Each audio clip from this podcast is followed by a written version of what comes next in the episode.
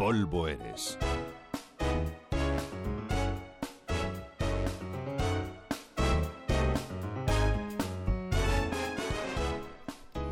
Hace tiempo que corre por internet un PowerPoint, de esos que te llegan cada dos por tres al correo electrónico y reenviado hasta la saciedad, dedicado a un cementerio de Rumanía. Está en una ciudad llamada Sapanta, casi en la frontera con Ucrania, y en cuanto entras al recinto se te dibuja una sonrisa. Allí lo llaman el Cimitirul Berel, el cementerio alegre, pero como todos, está lleno de muertos. O sea que dirán ustedes que dónde está la gracia. Pues la gracia está en que todo es según el color del cristal con que se mira. Y como los habitantes de Sapanta se toman eso de morirse con humor, a ver qué van a hacer, pues ahora tienen un cementerio con lápidas monísimas, de colorines, con dibujos muy simpáticos y con epitafios para troncharse. Siempre que alguien te los traduzca, claro, porque están en rumano.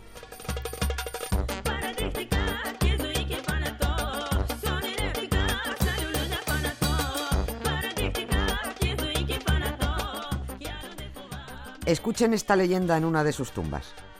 Desde mi infancia, Jorge el del sordo me han llamado. A nadie he enfadado o molestado. A mis padres he obedecido. A donde quieran que me hayan enviado, el trabajo he terminado. El sábado por la tarde se acabó mi vida. Todo el mundo se entristeció. Lo que me ha pasado es que un rayo me partió. Joven la vida me quitó cuando aún estaba por casar. Viví 23 años. Marzo de 1999. Este es solo un ejemplo, ¿no? El cementerio alegre de Sapanta es uno de los lugares más visitados y lo descubrieron los propios turistas en los años 70. No estaba en los circuitos. Un visitante lo vio, se pasmó, corrió la voz de que en un paraje lejano de los Cárpatos había un cementerio muy gracioso y ahora llegan autocares repletos de turistas. En el cementerio hay unas 300 cruces en madera de roble y muchas, muchísimas obras originales de escultura tradicional.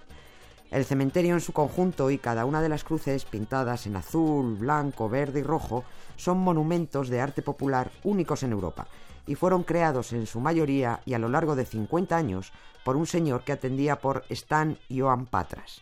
Ahora, evidentemente, la tradición la continúan sus discípulos. Patras fue un tallador de madera al que en 1935 le inspiró lo siguiente. Resulta que a los tres días del entierro de un vecino de Sapanta, se celebraba en la aldea un banquete funerario, donde se hablaba de la vida del muerto y reían con las cosas buenas que le habían pasado o las trastadas que hubiera hecho. Se recordaba al difunto con humor, esa era la costumbre.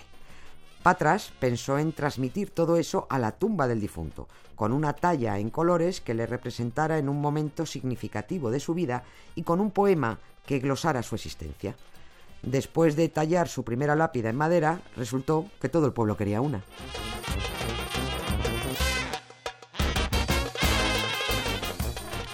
Por ejemplo, si un difunto era el peluquero del pueblo y además le gustaba darle al aguardiente, pues la representación en su lápida es cortándole el pelo de un vecino y encima borracho perdido. Los epitafios también tienen lo suyo. Hay uno que dice, aquí descansa mi suegra. Si hubiera vivido otro año más, yo ocuparía su lugar. Y otro más, este de un lugareño que se llamaba Brag Talianu. Dice el epitafio, una cosa que mucho me gustaba era sentarme al calor de una taberna, acompañado de un vaso de vino y de una mujer, siempre que la mujer fuera de otro. No les digo que visiten el cementerio si pasan por Sapanta, porque por allí no se pasa, o se va o no se va. Pero si van, no dejen de ver su cementerio alegre, donde el luto, más que un luto, es una celebración de la vida. Nieves con Costrina, Radio 5, Todo Noticias.